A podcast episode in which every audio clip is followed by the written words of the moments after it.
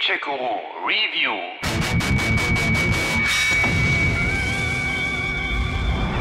Holy Christ. You seeing this? Goddamn Thanksgiving Day parade. There's no way the army expected this many.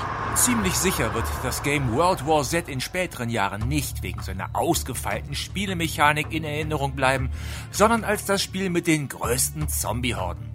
Denn was euch die Entwickler von Maddock Games an Massen von Untoten um die Ohren schlagen, ist schon bemerkenswert. Jesus Christ. Look down.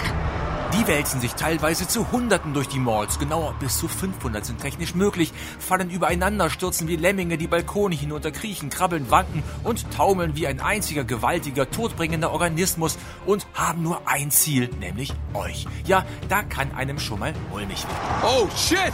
Get back! Nun basiert das Game zwar auf dem gleichnamigen Film, hat aber weder die Rechte an den Schauspielern noch an der Romanhandlung und übernimmt so dann einfach mal das Konzept der Zombie-Massen und dem daraus resultierenden Horror und macht zumindest das schon mal ziemlich gut. Good enough. An vier Schauplätzen, nämlich New York, Moskau, Tokio und Jerusalem, gibt es jeweils mehrere recht simpel gestrickte Missionen, die meist darauf hinauslaufen, Überlebende zu retten oder zu schützen, Wellen von Zombies abzuwehren oder den eigenen Arsch in Sicherheit zu bringen. Negative. Get to the evac bus.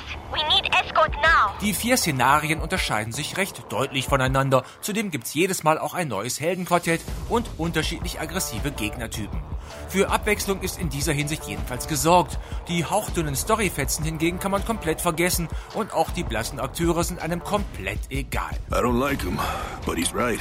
Gespielt wird zu viert. Wer lieber alleine zockt, kann das Team auch mit Bots auffüllen, die ihren Job, naja, ganz ordentlich machen, aber menschliche Mitspieler nicht ganz ersetzen können. Mit denen es dann auch mehr Bock macht. In den höheren Leveln helfen Taktik und Absprachen via Teamspeak oder Kurzbefehl ungemein weiter. Come with me. Count me in. No. Wichtig ist dann auch die richtigen Klassen an Bord zu haben, wie Schütze, Medic, Slasher, Exterminator oder Nachschubfixer. Die Klassen lassen sich leveln und mit Zusatzperks ausrüsten. Wechseln wir das Szenario und die Figur, werden Perks und Level mitgenommen. Gut so. Dan, you there? Always. We're headed down. Out of food. Gotta go now. You coming? Over. Auch das Waffenarsenal lässt sich upgraden, weshalb man immer bemüht ist, in dem Zombie-Chaos Statusboni zu sammeln. Das Umwandeln der gesammelten Boni und Upgrades ist allerdings furchtbar umständlich und nimmt da ein wenig den Spaß raus. Das hätte man eleganter lösen können. Sons of bitches are climbing! Neben dem Koop-Modus gibt es auch noch PvP-Modi, zum Beispiel 4 gegen 4, wo dann die Zombies Jagd auf beide Teams machen. Wenn man es geschickt anstellt, lassen die sich aber auch gezielt auf das der anderen hetzen. Das kann schon ganz schön spaßig sein. No one would survive this.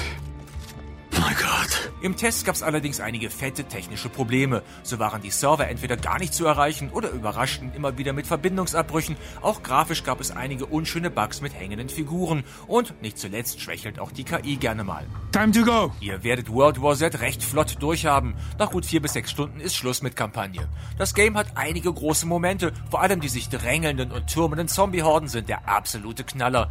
Außerdem sorgen die Klassen und die Skill-Trees für einen extra Motivationskick. Wer nicht wahnsinnig viel an spielerischer Abwechslung oder tiefgreifender Story erwartet und sich auch mit den technischen Macken irgendwie arrangieren kann, der wird ganz ordentlich unterhalten. Das ist kein neues Left 4 Dead, aber immerhin ein ganz spaßiger Zombie-Koop-Shooter. Where are you hiding, creeper? Gamecheck Guru